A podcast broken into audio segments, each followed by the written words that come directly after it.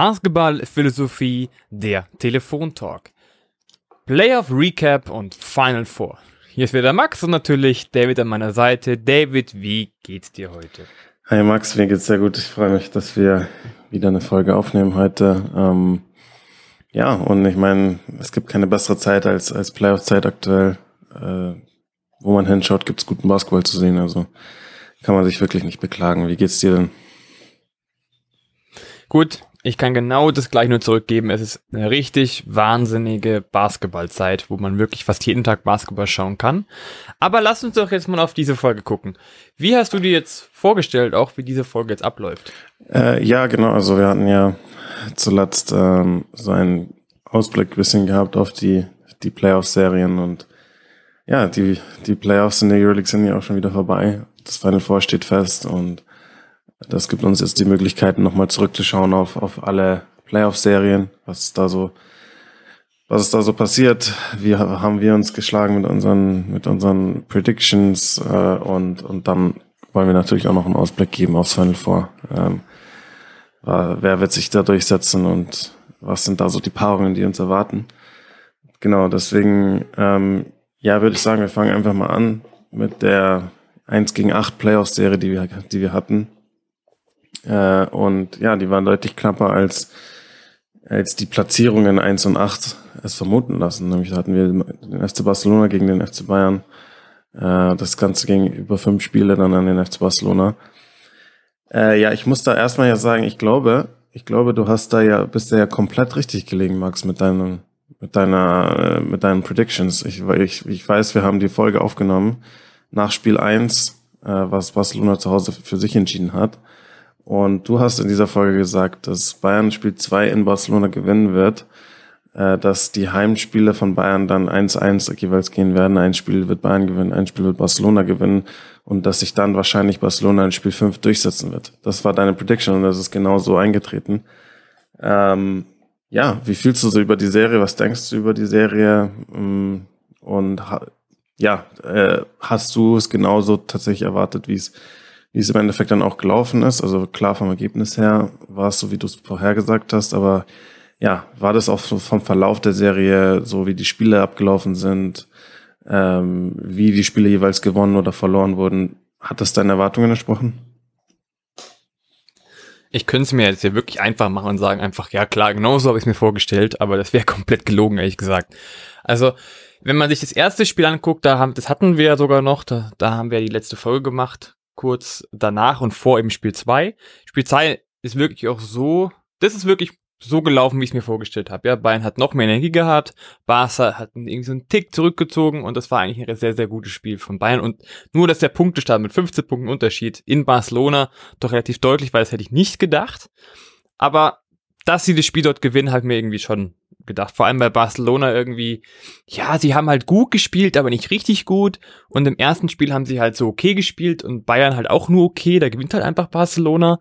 Und äh, dann haben sie aber in Spiel 2 ihm das gleiche ihm nicht mehr gemacht. Und so lief dann eigentlich auch Spiel 3. Da war ich selber auch im Audidom ja, mit voller Vorfreude, hey, ja, die sind voll gut, jetzt werden sie das äh, Bayern auch das gleich das zweite Spiel hinterher noch gewinnen, was dann dementsprechend nicht so war, ja, weil es einfach eine Mirotic-Show war, auch mit seinen 25 Punkten, glaube ich. Und er hat praktisch Spaß wieder gezeigt, okay, Leute, geht wieder, kommt mir ein bisschen runter, wir, das Ding wollen wir eigentlich jetzt wieder drehen. Und ja, also Bayern hatte auch ein paar Anpassungen gemacht, auch in der Defense. Die haben mal anders verteidigt, aber es hat an diesem Tag aber nicht funktioniert. An diesem Tag war einfach Barcelona besser nach alles. Hat man gemerkt von der ersten Minute an. Es war, glaube ich, direkt ein 10-0-Run oder so für, für Barca und eigentlich war im ersten Viertel das ganze Spiel schon gelaufen. Dann war Spiel 4, das ich tatsächlich zu Hause vor der Couch angeschaut habe und das war echt, das war echt komisch. Also das hätte sich auch keiner so vorstellen können, dass Barcelona Mitte des dritten Viertels gerade mal 39 Punkte hat. Also Bayern hatte die so dermaßen im Griff mit ihrer Defense. Und am Ende wurde es dann nochmal ein bisschen knapper. Ja, das war insgesamt auch kein Schützenfest. Sie sind dann noch mal, glaube ich, kurz über oder unter 10 Punkte rangekommen. Aber das Spiel war eigentlich, eigentlich gelaufen. Und das wusste auch jeder, dass das Spiel nach den drei Vierteln nicht durch war. Oder sagen wir dreieinhalb Viertel. Und das hat, da hat Bayern echt performt. Die haben sie also wenn wirklich, Barca hat nicht ausgesehen wie Barcelona, sondern Barcelona hat ausgesehen wie irgendeine Mannschaft, die, die Bayern gerade irgendwie zerpflückt und komplette Kontrolle hat. Also es war wirklich Wahnsinn zu sehen, dass man diese, eigentlich diese Offensivmacht Barcelona, diese Spieler oder dieses komplexe System, was dahinter ist, einfach so dermaßen zerlegen kann. Und das hat auch echt gut funktioniert. Und dementsprechend hat auch Herkes Vicius erstmal nach dem Spiel sehr, sehr, sehr klar gesagt, dass das überhaupt nichts war. Wenn wir so spielen, sind wir einfach raus. Ja, also der war auch ziemlich konsterniert erstmal nach dem Spiel.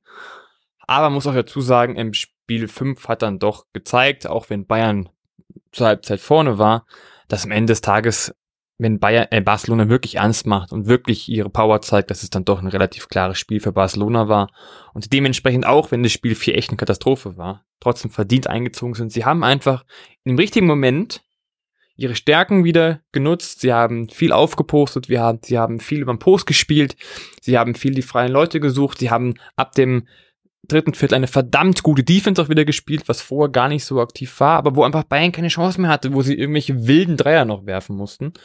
Aber du, du merkst schon, ich rede viel über Barcelona. Also an sich, Barcelona hat bestimmt, wie diese, diese Serie gelaufen ist. Klar, Bayern war gut, aber in dem Moment, wo Barca eben schlecht war, hatte Bayern die Chance, aber sobald Barcelona wirklich gezeigt hat, was sie drauf haben, haben sie am Ende des Tages halt einfach auch verdient das Spiel 5 gewonnen und sind auch jetzt verdient im Final Four. Ich hätte mir was anderes gewünscht, aber am Ende des Tages ist das eingetroffen, was ich mir fast schon ein bisschen gedacht habe.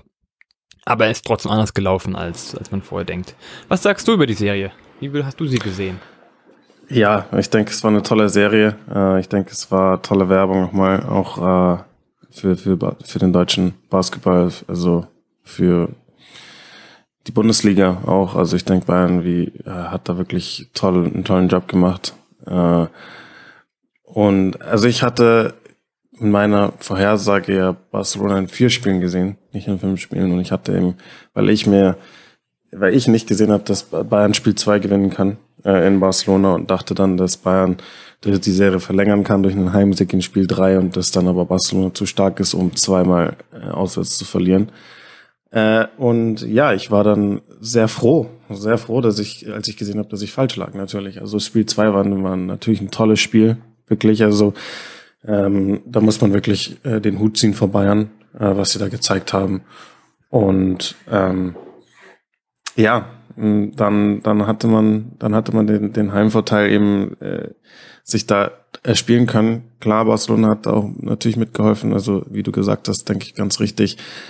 Äh, die Serie wurde natürlich von Barcelona bestimmt. Also wenn Barcelona halt die Tür offen gelassen hat, dann hat Bayern eben äh, oft die Chancen genutzt, die sie gekriegt haben. Aber äh, sobald Barcelona eigentlich angezogen hat und das gezeigt hat, was sie eigentlich können, war es halt natürlich enorm schwierig. Äh, und in, in Spiel zwei ähm, ja, war, war Barcelona für mich überraschend schwach. Ich hatte eher gedacht, dass, dass, dass Barcelona ähm, Spiel zwei äh, nutzt, um sich nochmal zu verbessern, weil, weil Barcelona ja kein so unglaublich tolles Spiel eins gespielt hat. Und ich dachte eben, dass Bayern eben die Chance auf einen Auswärtssieg in Spiel eins ein bisschen hergeschenkt hat.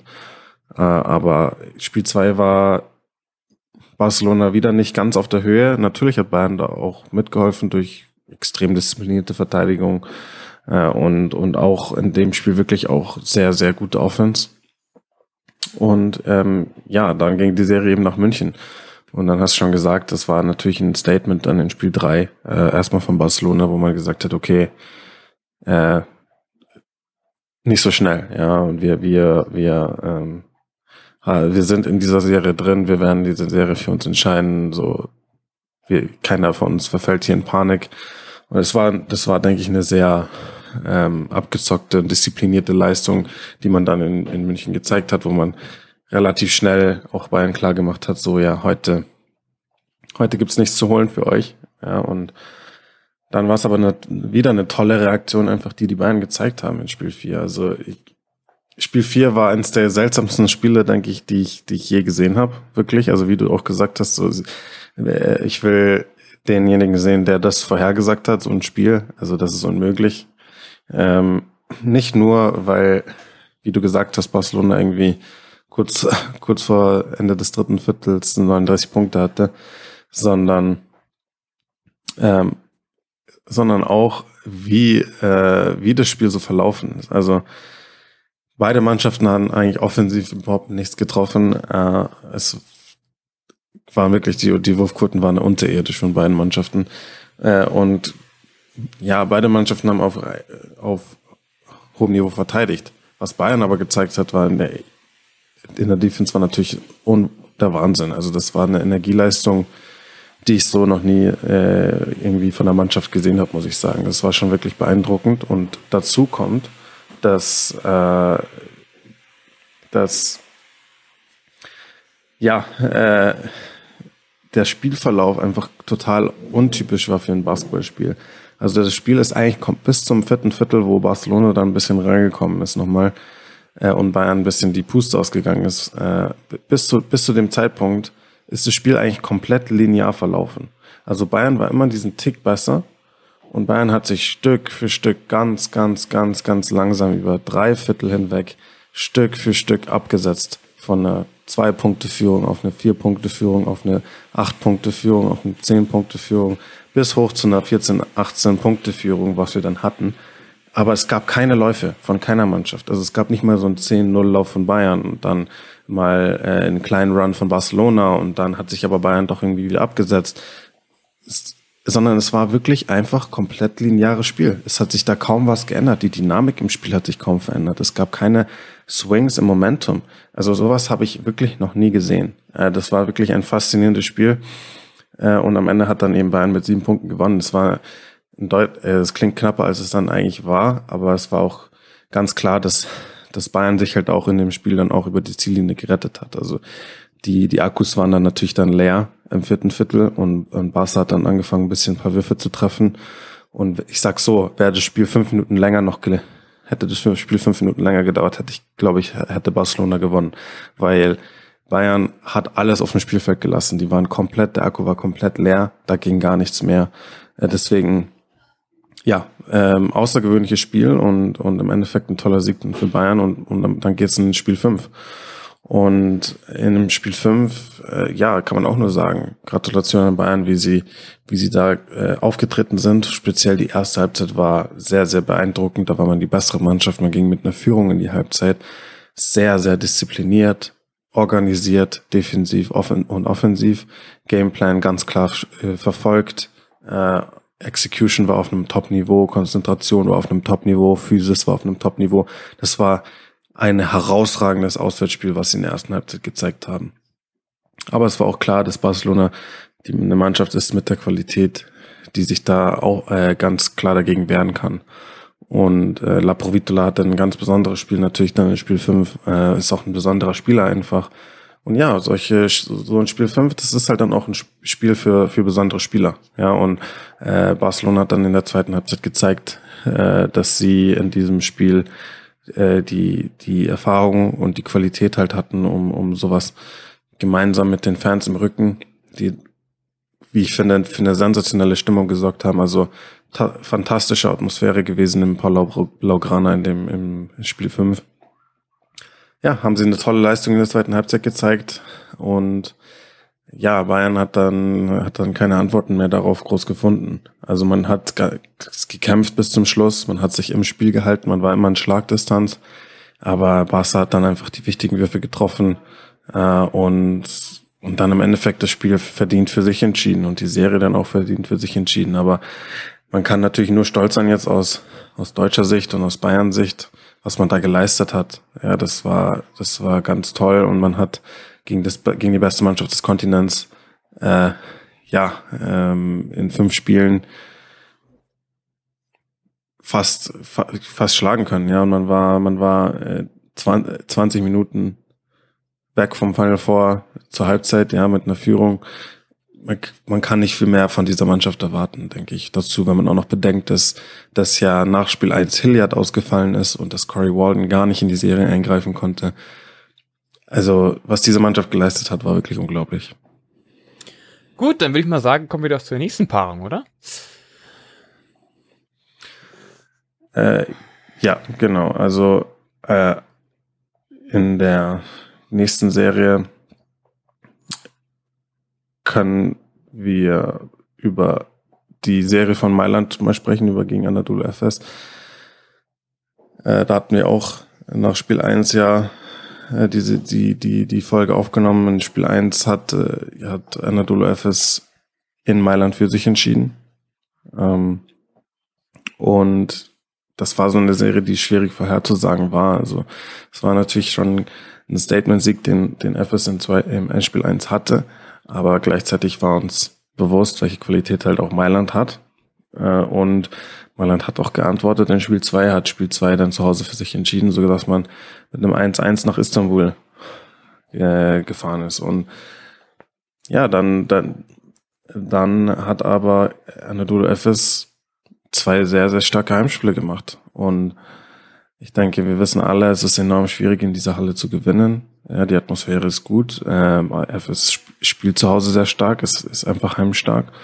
Und ja, äh, am Endeffekt war, das waren umkämpfte Spiele, das waren äh, größtenteils dann auch äh, ja ziemlich äh, low-scoring Spiele. Also wenn man sich die Serie anschaut, was Mailand offensiv in der Serie geschafft hat, in Spiel 1 hat Mailand 48 Punkte gemacht. Äh, in Spiel 2 haben sie 73 Punkte gemacht. Das war äh, eins von zwei Spielen, nur wo sie 70 oder mehr Punkte gemacht haben. In Spiel 3 hatten sie 65 Punkte und in Spiel 4 70 Punkte. Also es war eine sehr, sehr umkämpfte Serie, sehr, sehr physische Serie, defensiv geprägte Serie.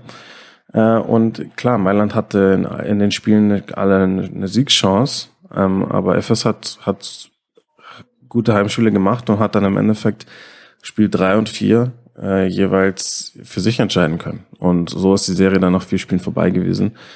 Ähm, ja, ich würde ich würde sagen, es war ein ziemliches Statement von von FS als als als Titelverteidiger. Ja, man man kam als niedriger niedrigerer äh, Seed quasi in in die Serie. Man hatte nicht den Heimvorteil und hatte nicht diese dominante Regular Season, wie wie man es von den Jahren davor gewöhnt war. Äh, äh, und ich dieses Team wollte einfach zeigen, hey, wir sind die, Verte äh, die Titelverteidiger und wir haben die Qualität. Wir haben diese Qualität, wir haben das Selbstbewusstsein, wir glauben, dass wir dieses Jahr wieder den Titel holen. Und äh, das war schon beeindruckend. Und im Endeffekt aus Mailand-Sicht muss man halt sagen, dass man in Spiel 1 äh, die Serie in gewisser Weise hergeschenkt hat, dass man halt den Heimvorteil tatsächlich verloren hat. Ähm, weil, ja, wenn es nach Spiel 4 2-2 stehen würde und man dann Spiel 5 zu Hause hat, äh, ist alles möglich. Ja, und äh, es hat sich auch historisch gezeigt, dass das ein Heimvorteil in, in einem Spiel 5 einfach ein Riesenvorteil ist. Bisher, ich glaube jetzt 15, hat 15 äh, Spiel 5s gegeben in den Euroleague Playoffs, seitdem die Euroleague, das Euroleague-Format reformiert wurde. Und es gab bisher 15 Heimsiege. Also es hat bisher noch keine einzige Mannschaft geschafft, auswärts in Spiel 5 zu gewinnen. Hätte FS die Qualität, das äh, Spiel 5 in Mailand zu gewinnen? Natürlich. Äh, ja, das ist ganz klar.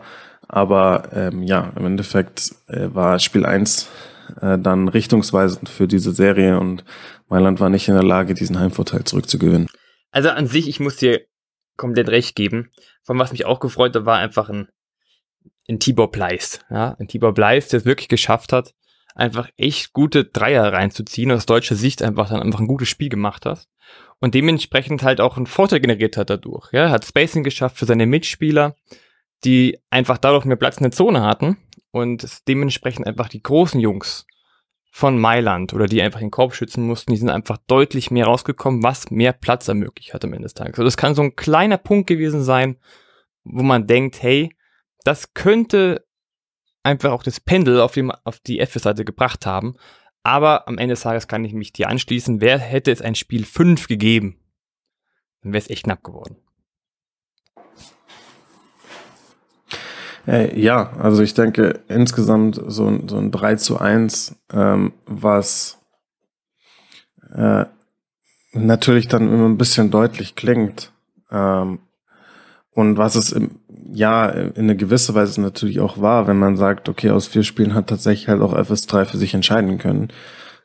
Aber natürlich waren, war eigentlich jedes Spiel ähm, bis zu fast bis zum Schluss knapp und Mailand hat in jedem Spiel eine Chance zu gewinnen und hat es eben einfach nur in einem Spiel geschafft dann. Und klar, das, darauf kommt es in den Playoffs an. Es kommt auf die kleinen Dinge an, auf die Details und äh, auch darauf, äh, die Qualität zu haben, dann knappe Spiele für sich zu entscheiden, Spiele auswärts in schwieriger Atmosphäre zu gewinnen, all diese Dinge. Deswegen, äh, das ist kein, das ist, das soll überhaupt nicht äh, darüber jetzt hinwegtäuschen, was FS geleistet hat. Im, Im, Gegenteil, das war sehr, sehr beeindruckend und da hat man dann schon äh, Mailand natürlich auch klar in die Schranken gewiesen in, im Kontext von der Playoff-Serie. Ähm, aber es war jetzt nicht quasi so, dass wir hier irgendwie drei Blowouts gesehen hätten von FS Seite aus. Ähm, aber ja, im Endeffekt hat man dann diese Serie dann für sich entscheiden können und man, man ist wieder, wieder in Final Four äh, und hat die Chance weiterhin den Titel zu verteidigen. Um, und Mailand hatte natürlich auch ein paar Verletzungen, äh, Verletzungssorgen dann im Laufe der Serie, die sollte man jetzt auch nicht unerwähnt lassen. Äh, und ähm, wichtige Spieler, auch der Turme und Melly, die dann angeschlagen waren, die eigentlich äh, ja nicht richtig in, in äh, überhaupt spielfähig waren, die es trotzdem probiert haben. Lauter solche Geschichten. Ich meine, das, das gehört einfach irgendwie zu dieser verrückten Saison leider dazu, äh, dass, dass Teams mit solchen Situationen umgehen müssen. Äh, mit ja, es gab ja so viele Covid-Fälle durch die Saison hinweg und allgemein natürlich Verletzungen wie jedes Jahr. Das ist was, was leider halt dann auch dazugehört. Und ich denke, Mailand hat, hat, hat gut gekämpft. Ja, Mailand hat kein, keine unbedingt, ich würde nicht unbedingt sagen, dass sie eine schlechte Serie gespielt haben, aber sie waren einfach gegen eine Mannschaft, standen einfach einer Mannschaft gegenüber, die, es besser gelöst hat.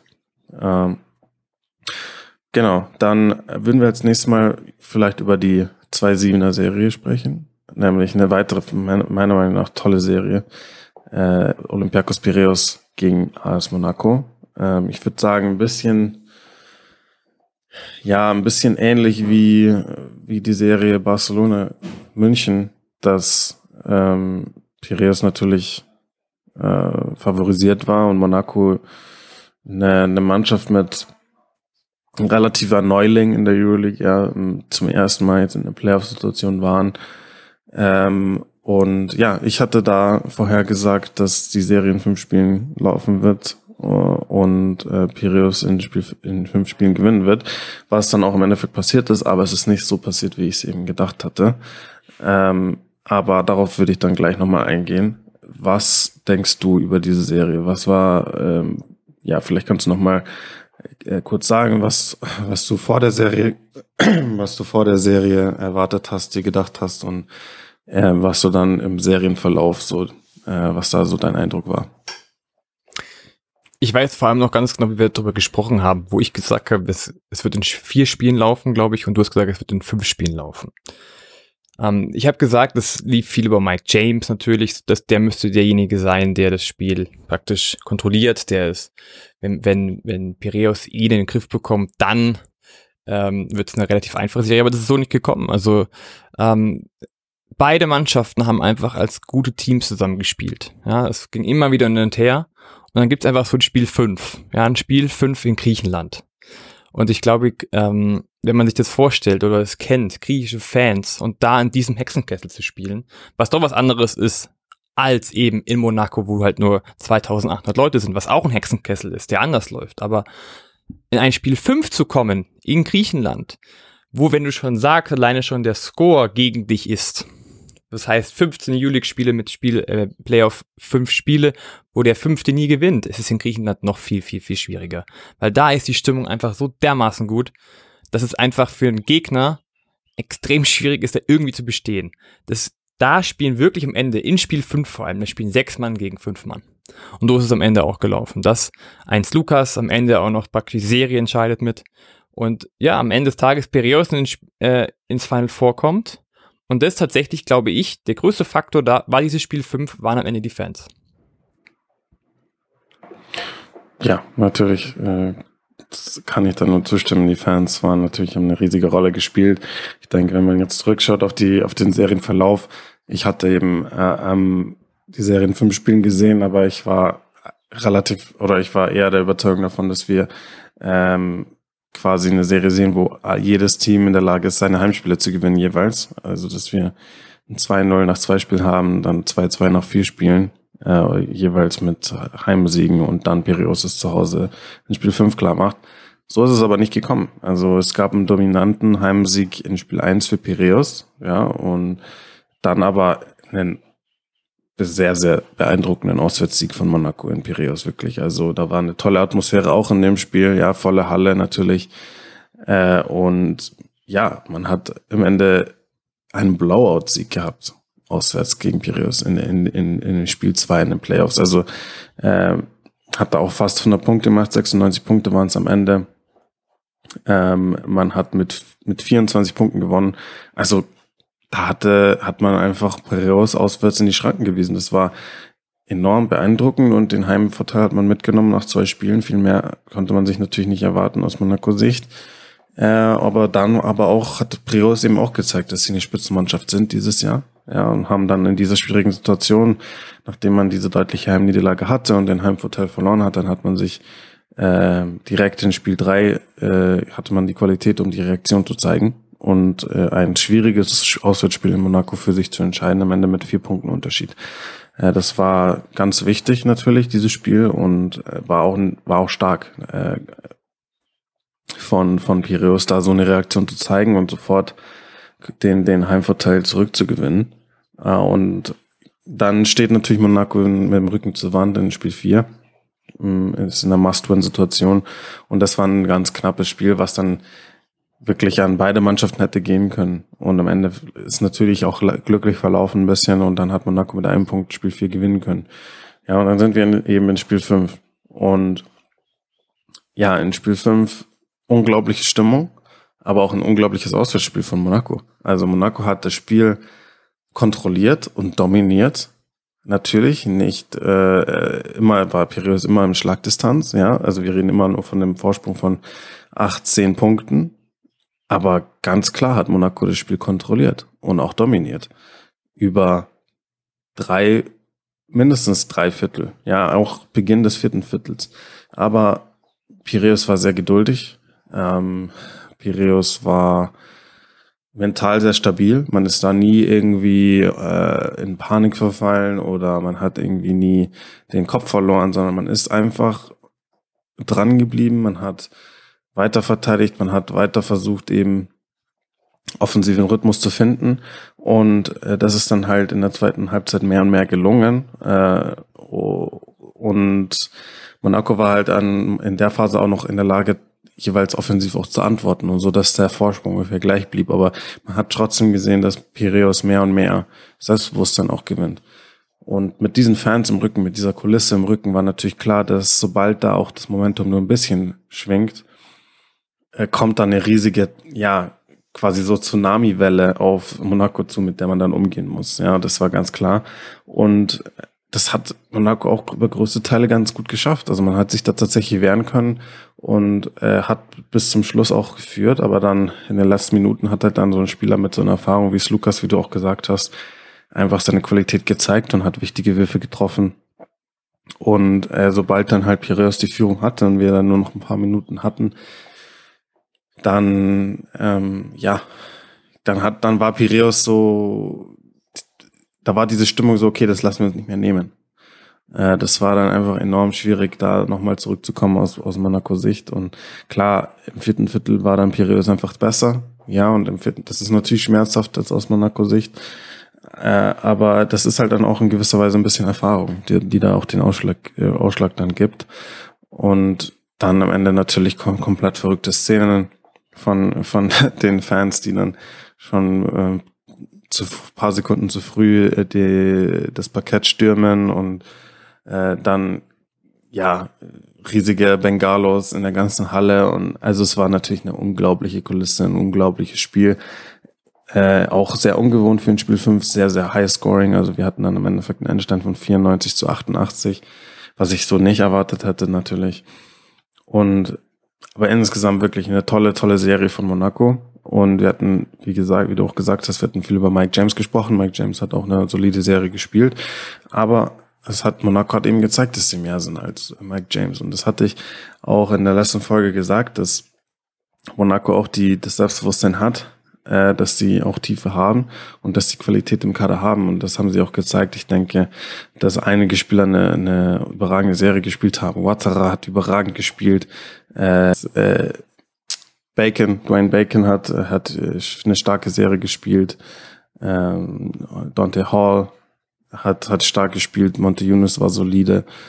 Also diese Mannschaft war, hat wirklich Qualität, äh, die sie dann auch gezeigt haben. Paris Lee fand ich hat überragend verteidigt äh, in der Serie, durch die Serie hinweg.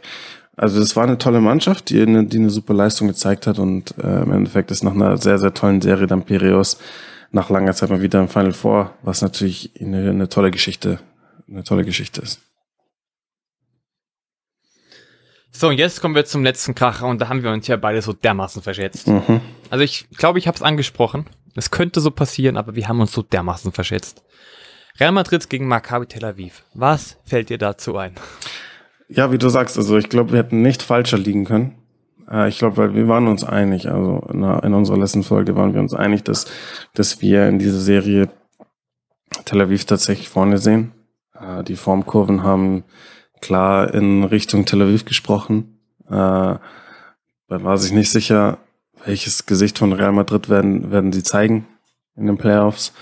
Und wir hatten beide getippt, dass, dass es zu einem 3 zu 1 kommt für Maccabi Tel Aviv. Ja, dass Maccabi äh, in der Lage ist, eins von zwei Auswärtsspielen in Madrid zu gewinnen und dann zu Hause äh, die Serie zu, zu beenden.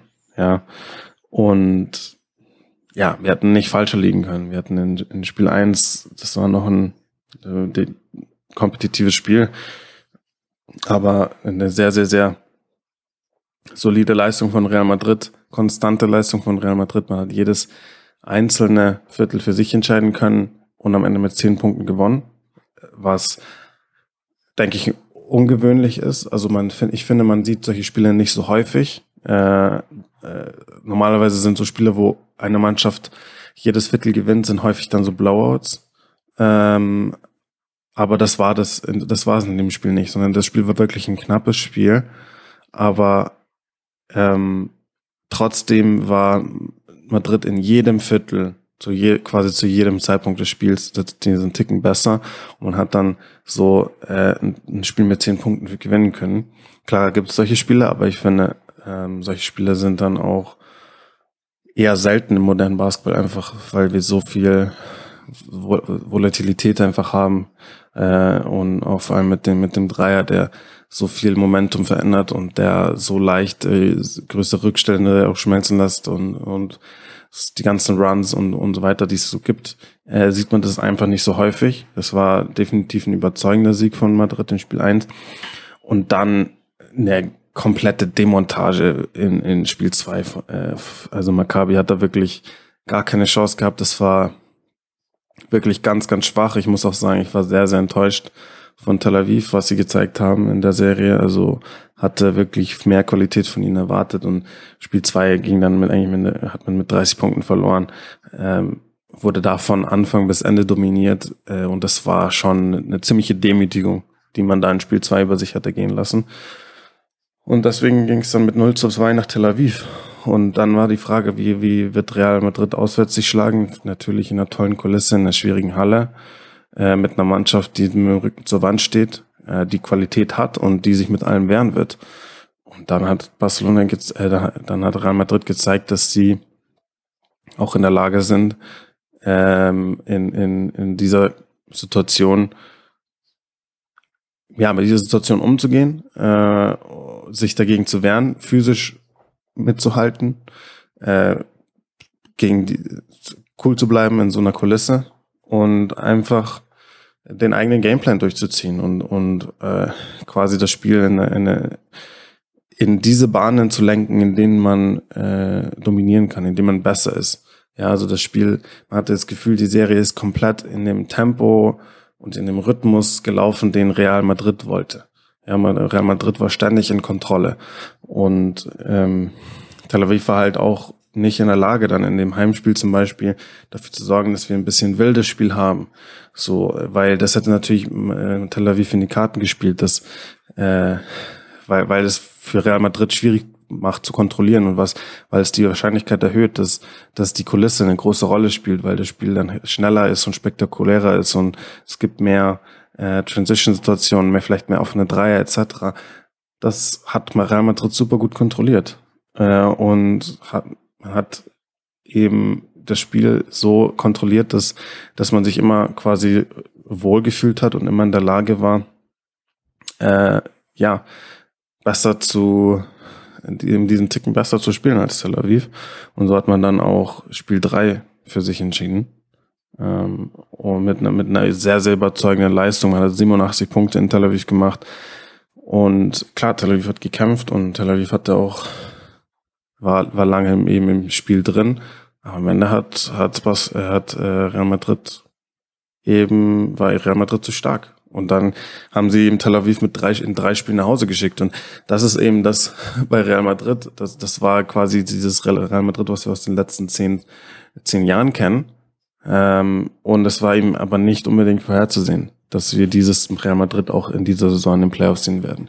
Und das zeigt einfach diese Qualität, die diese Mannschaft hat, diese Erfahrung, die diese Mannschaft hat und die Spieler, die wirklich in der Lage waren zu sagen, hey, wir, wir schalten jetzt in den Playoff-Modus äh, wir wissen, worum es jetzt geht. Wir wissen, äh, dass wir in den letzten Wochen unsere Probleme hatten, aber wir haben auch das Selbstbewusstsein und wir haben die, das, wir haben die Qualität, um jetzt unseren besten Basketball zu spielen. Und das haben sie gezeigt. Also wir haben Real Madrid auf wirklich auf höchstem Niveau gesehen und man hat so einer wirklich gefährlichen Mannschaft wie Tel Aviv überhaupt keine Chance gelassen in dieser Serie. Wirklich sehr, sehr beeindruckend. Ja, was soll ich da jetzt noch hinzufügen? Also ich kann eigentlich nur sagen, dass wir einfach komplett falsch lagen. Ich glaube, ich habe mal gesagt, wenn Real Madrid Real Madrid ist, dann gewinnen sie das Ding eventuell in 3-0. So war's, aber ich habe es natürlich nicht gesagt. Aber ja, du sagst es schon. Es war einfach ein Switch, ein Schalter, ja. Sie verlieren das letzte Spiel gegen Bayern München im letzten Viertel. Ja, geben sie über 38 Punkte hier, gegen 15 Punkte Vorsprung, schmeißen sie in die Tonne. Und das war halt bei der Playoff-Serie was ganz anderes. Da war es halt nicht mehr Kindergarten, da ging es um was. Und das haben wir eindrucksvoll gezeigt. Und das war wirklich genau das Gegenteil, was man gedacht hat. Maccabi war vorne und hinten echt blass. Die hatten einfach keine Lösungen und real abgezockt. Jeder wusste seine Aufgabe, auch ein Juli hat im letzten Spiel halt wieder einfach seine Dreier reingemacht. Da, wo es wichtig wird, haben einfach die Königlichen in dem Fall die richtigen Treffer gesetzt, die richtige Defense gespielt. Sie waren wach, sie waren da und das Wichtige, sie waren 40 Minuten da und eben nicht nur 30. Okay, Kopf war Playoff, okay, wir spielen anders. Das ist einfach eine Fähigkeit, die einfach ein sehr, sehr gutes Team ausmacht. Ja, wenn wir jetzt, klar, jetzt reden wir wieder, oh, ein sehr gutes Team ausmacht und vor war doch Real gar nicht so toll, aber am Ende des Tages ist wohl scheinbar Real Madrid auch dieses Jahr wieder eine Wettkampfmannschaft. Ja, in dem letzten Spiel, ja, es ging noch um was, aber es ging nicht mehr um das wirklich wichtig, um die Playoffs jetzt, um das Final Four. Und da war der Schalter komplett umgedreht. Okay, zack. Ja, Milbekin, Reynolds, Williams eigentlich mehr oder weniger aus dem Spiel genommen. Ja, ähm, die Defense dementsprechend komplett gut auf, eingestellt, in der Offense selber ihre Lösung gefunden, Ball laufen lassen, spanischen Basketball gespielt und einfach gezeigt, in allen drei Spielen gezeigt, wir sind Real Madrid, wir wollen ins Final Four, ihr werdet uns nicht aufhalten. Und genauso ist es auch gelaufen. Und ich muss sagen, es ist beeindruckend. Es ist wirklich beeindruckend, wenn eine Mannschaft den Schalter so umlegen kann. Und zwar nicht jetzt nur so wie Bayern zum Beispiel von Spiel ähm, 3 auf 4, wo man halt ein paar Änderungen haben muss und dass, dass es wieder was läuft. Aber da war es ja wirklich so, die waren ja wirklich so dermaßen in einer Formkrise und haben einfach diesen Schalter gefunden, zu sagen, okay, ne, ja, jetzt geht's um was. Wir reißen uns wieder zusammen. Wir spielen den Basketball, den wir können. Und dieser ba Basketball, den die, die sie können, ist ein sehr, sehr hohes Niveau. Und dementsprechend hat sich einfach gezeigt, diese Erfahrung, die man braucht. Auch das Stadion Tel Aviv hat da nicht mehr geholfen. Es war in dem Fall, diese Serie war Real Madrid, Real Madrid. Und dementsprechend, wenn sie so spielen, wenn sie so konzentriert sind, wenn sie 40 Minuten so ihren Basketball durchhalten, haben sie auch wirklich eine gute Chance, das Final Four für sich zu holen. Einfach, weil man diesen Schalter haben kann. Ich persönlich, ich weiß jetzt nicht, wie man sie jetzt wirklich einschätzen soll. Ja, nach der Saison spielen, am Ende der Saison spielen sie dann so. Das reicht zwar noch für den den Platz. Dann denkt ja jeder, puh, gegen Tel Aviv, das wird aber ganz schwierig. Und dann hauen diese 3-0 weg.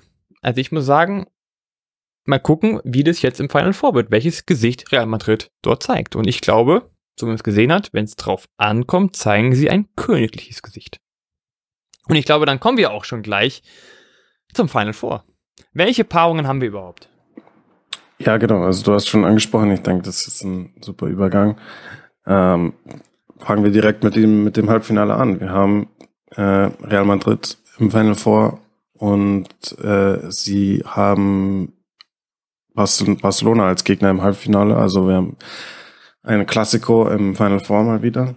Das ist immer natürlich ein Geschenk für, für den Basketball. Äh, und wow, wie du auch schon sagst, was, was, was für ein Spiel wird das wohl werden? Es ist schwierig zu sagen. Äh, beide Mannschaften ähm, natürlich mit großer Qualität. Barcelona mit der besseren Regular Season, besseren Regular Season, aber ähm, Real mit der überzeugenderen Leistung in den Playoffs als Barcelona, muss man ganz klar sagen. Also äh, klar, Bayern hat ist eine Mannschaft mit Qualität, das ist ganz klar. Aber ähm, ja, das war trotzdem hatte Barcelona ähm, halt vielleicht mehr Probleme, als sie auf dem Papier hätte haben sollen, hätten haben sollen. Und äh, Real Madrid äh, hatte auch einen gefährlichen Gegner in, in, in Tel Aviv, mit dem, dem man aber ganz klar in die Schranken weisen konnte. Und es sieht halt aktuell so aus, dass Real Madrid ihren besten Basketball zur besten Zeit spielt. Äh, und gleichzeitig muss man aber auch sagen, dass mich, ich persönlich bin jetzt nicht beunruhigt über Barcelonas Qualität oder äh, ja, ähm, über Barcelonas Basketball zurzeit, jetzt nach dieser Playoff-Serie. Ich denke, das war halt äh, eine, eine Serie, in der die Mannschaft auch gezeigt hat, dass sie, dass sie leiden können, dass sie ähm, in, in schwierigen Situationen da sind, dass sie in wichtigen Momenten da sind. Es war, denke ich, halt auch nochmal ein guter, ein guter Test, eine gute äh, ja, äh, Feuerprobe so für, für diese Mannschaft äh, im Hinblick aufs Final Four. Deswegen erwarte ich auch Barcelona top vorbereitet natürlich, wie, wie immer eigentlich, äh, oder fast immer, äh, abgesehen jetzt vielleicht von von Spiel 4, wo man äh, äh, gegen München, wo man chancenlos war. Aber normalerweise ist Barcelona eine Mannschaft, die immer mental, äh, mental in Sachen Konzentration, in Sachen Gameplan, physisch und in Sachen äh, basketballerische Execution top vorbereitet ist. Ja, und das wird auch wieder der Fall sein jetzt im Halbfinale. Und ich bin überzeugt, dass Barcelona auch ihre Qualität aufs Parkett bringen kann. Jetzt ist die Frage, wer wird sich da durchsetzen? Und das Schöne ist ja im Final Four, wir haben eben ein Spiel, das alles entscheidet. Das ist, und in einem Spiel ist alles möglich. Deswegen ist in Final Four gewissweise immer fast unmöglich vorherzusagen. Ähm, für mich ist Barcelona trotzdem der leichte Favorit. Einfach, weil sie, denke ich, über die Saison hinweg gezeigt haben, dass sie dass sie einfach enorm stark sind und dass sie halt auch konstant äh, dieses Niveau abrufen konnten, was Real Madrid vielleicht nicht geschafft hat. Deswegen haben sie sich, denke ich, die, diesen leichten Favoritenstatus in diesem Spiel erarbeitet. Aber mit diesem Favoritenstatus kann Barcelona nichts anfangen. Also Barcelona, das ist ja das, die ganze Saison spielt keine Rolle mehr in diesem Spiel. Es gibt ein Spiel, wer besser spielt, gewinnt. Äh, und wenn Real Madrid ein, äh, ein besseres Spiel macht im Halbfinale, dann äh, wird Barcelona ausscheiden. Deswegen, ich bin fasziniert von dieser Paarung, ich bin fasziniert von diesem Spiel. Ich bin äh, ganz gespannt, welches Real Madrid wir sehen, ob, sich, ob sie das bestätigen, was sie in den Playoffs gezeigt haben, oder ähm, ob man doch dann manche der Probleme wieder aufkommen, die man auch von ihnen dann in der Regular Season gesehen hat. Äh, ich würde sagen, also mein Tipp ist jetzt trotzdem Barcelona, äh, aber ich denke, es wird ein sehr, sehr knappes Spiel und äh, ja, ich denke, es ist ein sehr offenes Spiel, äh, wo, wo beide Resultate absolut äh, legitim sind. Also, was ist denn dein, was ist dein Tipp? Mein Tipp ist Barcelona, aber in einem knappen Spiel. Okay. Also, das ist mein Tipp, aber ich, äh, ja, ich wäre nicht geschockt, wenn es anders kommt. Ich würde das mal aus ein paar verschiedenen Standpunkten angucken, diese Paarung. Und zwar erstmal Stimmung. Ja, nix Taktik, erstmal Stimmung. Ähm, Barcelona hat zwar keine gute Playoff-Serie gespielt, aber sie haben es geschafft, eigentlich in einer Hälfte in Spiel 5 nochmal wirklich zu zeigen, was sie können, wie sie spielen. Und man hat echt gemerkt, dass ein echter Stein runtergefallen ist von ihren Schultern. Und die Stimmung war echt gut und die war ausgelassen. Und, und sie haben gesagt, ja, wir sind noch nicht fertig. Auf der anderen Seite haben wir Real Madrid. Sie waren eigentlich in einer Formkrise in der Regular Season haben aber in den Playoffs mit einem 3-0 eindrucksvoll bewiesen, wie sie eigentlich auch spielen können. Also die haben auch einen Stimmungshoch. Also vom Stimmungshoch her sind beide gut. Dann, Thema Team. Ich würde sagen, beide sind einfach sehr eingeschworene Teams. Beide Mannschaften kennen sich gut. Beide Mannschaften sind sehr gut eingespielt. Es ist zwar so, dass natürlich Real Madrid vielleicht noch ein bisschen länger so zusammenspielt in der Konstellation, aber an sich sind sie ein gutes Team auf dem Spielfeld. Neben dem Spielfeld auch, wenn ich mir jetzt das Team noch erweitere mit dem Coach, das ist auch so ein Thema, wo man so mal diskutieren kann. Wenn ich mir Jacke Sevicius angucke, das ist ein sehr, sehr, sehr guter Coach, der eine sehr, sehr gute Idee vom Basketball hat. Aber er ist auch extremst zu seinen Spieler und er meckert auf dem Spielfeld ohne Ende mit den Schiris und vor allem mit den eigenen Spielern. Und er macht die wirklich so sau. Und sagen wir mal so, die Frage ist immer, wie kann man damit umgehen? Natürlich, das sind Profis, die müssen damit irgendwie umgehen können. Aber das ist so eine Frage, wo ich mir immer denke, ist das nicht manchmal zu viel? Also es schafft auch er es, im, am Ende des Tages im diesem Halbfinale da die richtige Kurve zu bekommen, dass man nicht in Anführungszeichen seine Spieler einschüchtert, anstatt sie besser zu machen. So war es gefühlt so ein bisschen in Spiel 4. Die saßen echt da mit ihren Augen und sagen, waren komplett leer und dann kam immer noch mehr drauf, drauf und drauf und drauf. Das bringt nichts. Ja, also da braucht man schon mal die, diese richtige Balance. Pablo Lasso ist da, glaube ich, ein bisschen feinfühliger, aber hat beides eigentlich an sich seine Qualitäten und kann beides einen Ausschlag geben für oder wieder. Der letzte Punkt ist die Taktik und das finde ich sehr spannend. Wenn wir jetzt uns angucken, dass Barcelona sehr, sehr viel über den Post spielt, ja, wo auch Mirotic sich aufpostet, wo viel über Davis gespielt wird. Also viel, die spielen sehr, sehr, sehr viel in dieser Liga über den Post. Das heißt, sie attackieren auch viel den Rim. Die attackieren, sind korbnah unterwegs. Und auf der anderen Seite haben wir Real Madrid mit einem Ball Tavares, der relativ gut so diesen, genau diesen Korb schützen kann. Das heißt also, dass das Barcelona-Spiel doch ein wenig verändern wird. Ja, man braucht nämlich nicht zu doppeln. Ja, Real Madrid braucht nicht zu doppeln, Davis. Ja, Bayern muss zum Beispiel einen Davis auf der Doppel. Ja, oder unten, weil sie einfach gut stehen. Tavares braucht, der braucht keine Hilfe. Der ist groß genug, der hat Kraft genug.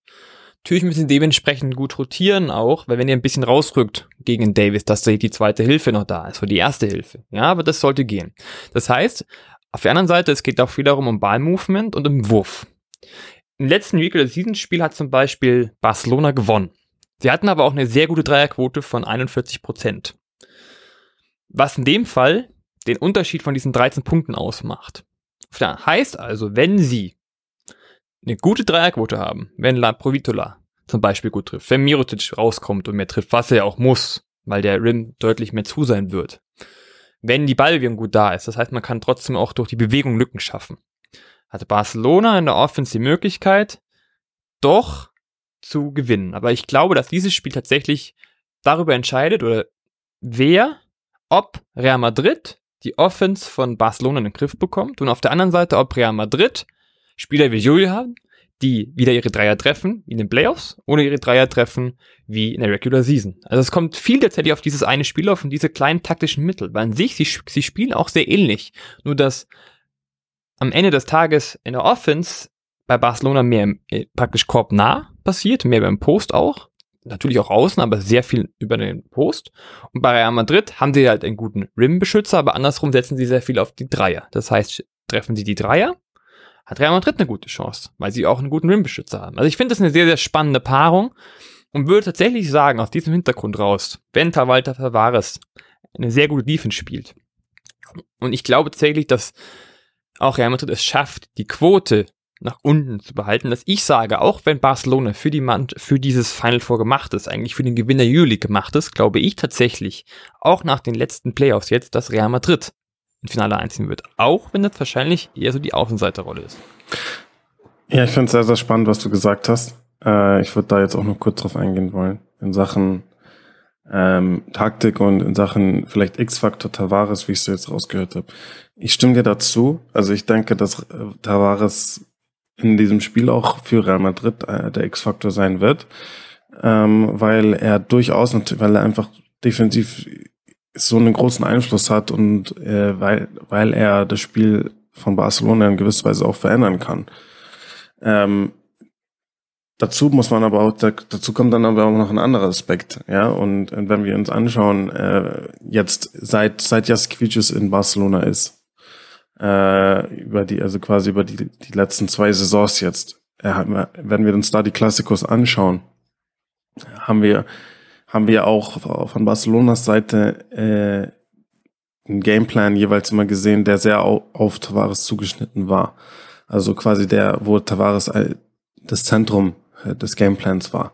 Und ich denke, das wird in diesem Spiel nicht anders sein. So, was haben wir bisher häufig gesehen von, von Jaskvicius in, in Klassikos? Wir haben häufig gesehen, dass, dass er, dass er auf andere Lineups und andere Rotationen setzt. Ja, also ich kann mir durchaus vorstellen, dass äh, Jaskevicius vielleicht auch ähm, kleiner spielen wird. Ja, vielleicht mit Smits auch mal auf der 5, äh, vielleicht sogar mit Oriola mal auf der 5 oder Mirotic äh, phasenweise. Vielleicht auch, ähm, natürlich wird auch Sertac Sandli eine Rolle spielen, der, der halt auch ab und zu mal einen Dreier treffen kann. Und dann so quasi auch ein bisschen auf äh, Five-Out zu setzen, Five-Out-Basketball. Ja, vielleicht auch mal ähm, ja, aus, aus Delay heraus, ja, also aus dem, aus dem Trailer heraus, dann vielleicht äh, Actions abseits vom Ball und man will so versuchen, Tavares so vom, vom Ring wegzu, wegzubekommen, so dass sein Impact als Ringbeschützer einfach nicht so groß ist.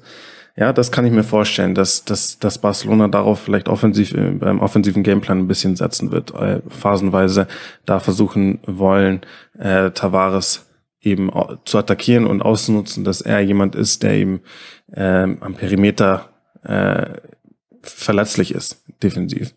Ja, und vielleicht kann man das mit dem einen oder anderen Dreier bestrafen, vielleicht mit äh, mit äh, mit ein paar kleineren Lineups etc. Das das wird eine eine Sache zu sein, die man beobachten muss. Die andere Sache ist, du hast das Postspiel angesprochen, ähm, was für Barcelona durchaus wichtig ist. Da kommt dann auch Brandon Davis zum Beispiel halt auch mit ins, ins Spiel. Ähm, ich, ich stimme dir da auf jeden Fall zu. Und du hast gesagt, dass, dass äh, Real Madrid vielleicht auch in diesen Situationen nicht unbedingt doppeln muss, wie es halt zum Beispiel Bayern oft musste. Äh, das das äh, sehe ich auch, da stimme ich dir auch zu.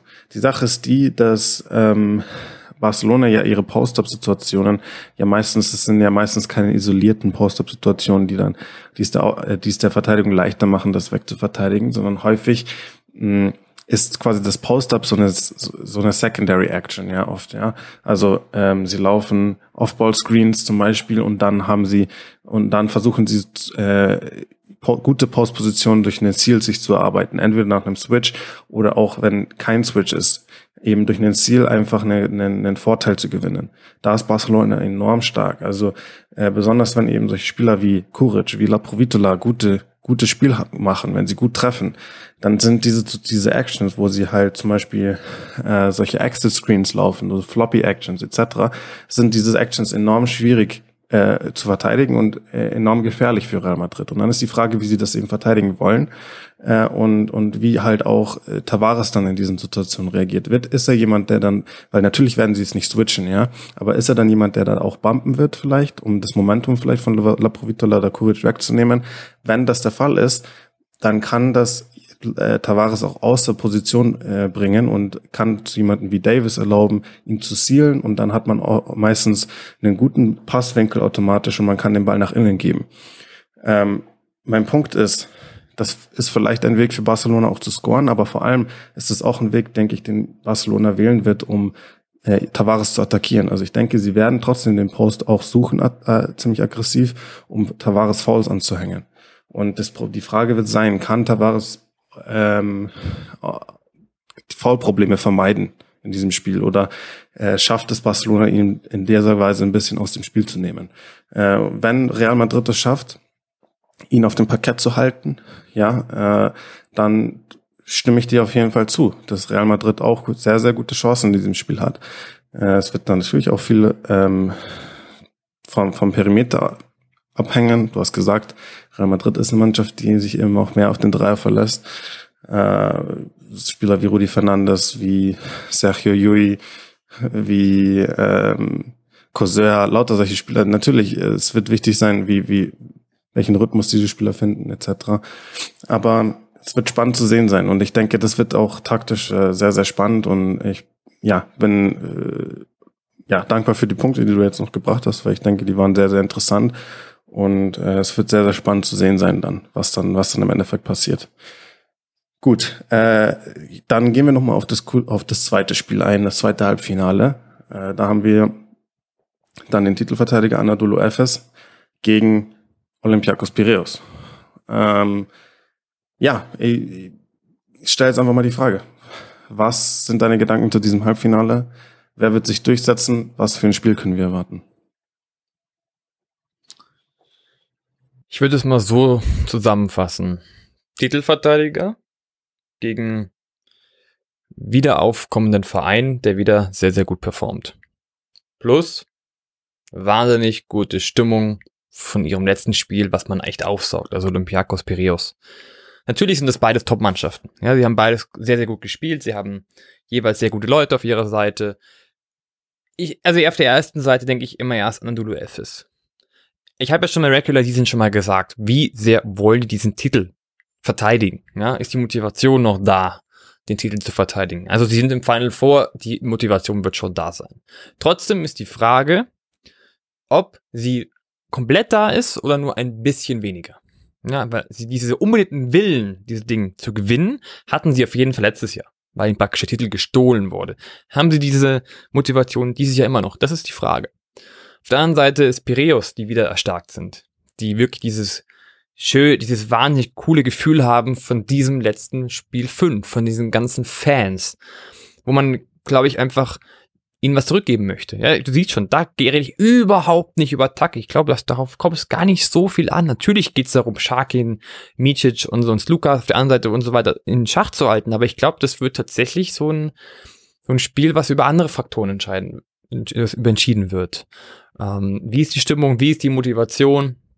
wie kann man diese Stimmung halt von Spiel 5 aufsaugen, um in die Final Form mitzubringen?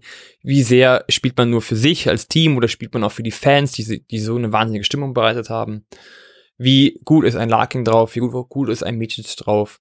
Wie gut bleibt die Defense bei beiden Mannschaften? Also, du siehst schon, das ist echt schwierig zu sagen, wie es läuft, weil es um viele Faktoren für mich jetzt darauf ankommt, die nicht taktische Natur sind. Und ehrlich gesagt ist das so eine Serie, wo ich tatsächlich mein Bauchgefühl entscheiden lassen muss, weil es ist einfach nur Spiel 1. Es ist ein Spiel nur, ja. Das ist ja das Wahnsinnige in diesem Final Four. Es ist ein Spiel, was entscheidet überhaupt oder Flop. Und da ich glaube, dass dementsprechend einfach Motivation, Stimmung und die mentale Stärke auch eine Riesenrolle spielen, glaube ich, boah, es ist echt schwer, am Ende das doch dass doch FS einfach Bock hat, diesen Titel nochmal zu verteidigen und dementsprechend auch in das Final Four kommen wird. Das sind meine Einschätzungen. Wie ist bei dir? Äh, ja, erstmal ähm, ein bisschen ähnlich in der Hinsicht, wie, wie so meine, mein Gefühl hinsichtlich des Spiels ist, was für ein Spiel wir so erwarten können. Ich denke, dass wir ein Spiel sehen werden, wo die Stimmung auch einen großen Faktor machen wird. Also ich denke, ähm, klar, FS hat tolle Fans und ich denke, es werden einige FS-Fans da sein. Aber ich bin mir relativ sicher, dass, dass Piraeus, die Piraeus-Fans sind, sind komplett verrückt, ja. Und ich glaube, dass da, dass da die Stimmung und der Vorteil in Sachen Stimmung wird bei Piraeus, denke ich, liegen. Ich denke, es wird ein Hexenkessel sein und ich denke, die Piraeus-Fans werden da alles geben äh, und werden der Mannschaft Energie geben. Das, äh, das ist mein Gefühl in der Hinsicht. Und ich denke, dass das auch eine Rolle spielen wird. Ähm, grundsätzlich basketballerisch gesehen wird, denke ich, dass das Piraeus ein relativ gutes Matchup ist für FS. Ähm, also ich denke, es gibt halt ähm, ja so einen relativ klaren ähm, Plan, wie man, wie man halt Piraeus auch attackieren kann. Äh, ich denke, auf dem Papier ist man stärker besetzt als Piraeus. Ähm, ja, es ist, es ist schwierig. Es ist schwierig zu sagen. Ähm, ich denke aber, dass, dass nach dem auch, was ich jetzt gesehen habe in den Playoffs von FS, äh, sehe ich einfach FS wieder auf dem Niveau, jetzt zur richtigen Zeit, ja, zur wichtigsten Zeit des Jahres sehe ich FS wieder auf dem Niveau, was wir, wir auch letztes Jahr von ihnen gesehen haben, als sie den Titel geholt haben. Ich denke, dass das ein sehr intensives Spiel sein wird. Ich denke, dass es auch ein, ähm, ein knappes Spiel sein wird. Aber ich glaube einfach, dass am Ende die Qualität von FS äh, doch ein bisschen den Ausschlag gibt. Ja, und äh, dass man dann das Spiel für sich entscheiden kann. Ich denke, FS ist natürlich der Favorit in diesem Spiel. Äh, du sagst, es ist ein Spiel, da ist alles möglich. Und wenn Piraeus einen guten Tag erwischt, dann können sie jeden schlagen. aber Piraeus ist schon der klare Außenseiter, denke ich, in diesem Spiel. Und ähm, ja, ich, mein, mein Gefühl ist ähnlich wie deins. Ich würde tatsächlich halt äh, sagen, dass, dass äh, FS die Nase vorn hat und dass FS ins Finale einziehen wird. Das heißt, ich sehe tatsächlich, äh, dass wir ähm, ein Rematch sehen von letztem Jahr, dass wir wieder Barcelona und FS im Finale haben. Das ist meine, das ist mein Gefühl. Und ähm, ja, genau. Deswegen wäre jetzt mein Finale Barcelona FS. Äh, bei deiner Prediction können wir jetzt dann sagen Real gegen FS oder wie, wie sieht es aus? Ich bleib dabei Real gegen FS. Okay, ja dann ähm, abschließende Frage an dich. Mm, in deinem hypothetischen Finale Real gegen FS, wer wird der neue Euroleague Champion dieses Jahr? Es ist total abwegig irgendwie, weil es überhaupt nicht zur Saison gepasst hat, aber irgendwie sage ich Real Madrid. Okay. Das wäre definitiv eine ziemliche, ziemlich Überraschung, denke ich. Ähm, aber gleichzeitig auch sehr typisch für Real Madrid, wenn sie es genau in so einer Saison irgendwie, irgendwie schaffen. Ja, und also deswegen absolut möglich. Natürlich in dem Final Four ist wirklich alles möglich. Ich lege mich jetzt fest, äh, dass wir ein Rematch sehen äh, Barcelona gegen Elfes im Finale und äh, ich sage, dass Barcelona am Ende in der Lage ist, sich zu revanchieren für letztes Jahr und dass sich Barcelona zum neuen Euroleague Champion krönt. So, ich glaube, dann haben wir schon mal beide, ja, uns überlegt, wer es werden könnte. Wer kann praktisch das Final Four gewinnen? Wer kommt überhaupt ins Finale? Dementsprechend war das auch unsere Inhalte über das das Final Four und natürlich auch die Playoffs. Dementsprechend frage ich mich jetzt, beziehungsweise David und ich fragen uns, wer glaubt ihr kommt ins Finale und wer glaubt ihr wird dieses Finale gewinnen? Dementsprechend, das war's von uns. David hat wieder sehr viel Spaß gemacht. Ja, mir auch vielen Dank und ähm, ja, ich bin sehr gespannt, was wir dann jetzt im Final Four sehen und wer sich am Ende durchsetzen wird. Ja, also wir werden es wir werden's auflösen, ob wir, ob einer von uns beiden recht hatte. Und dementsprechend jetzt aber euch noch einen schönen Abend. Bis zum nächsten Mal.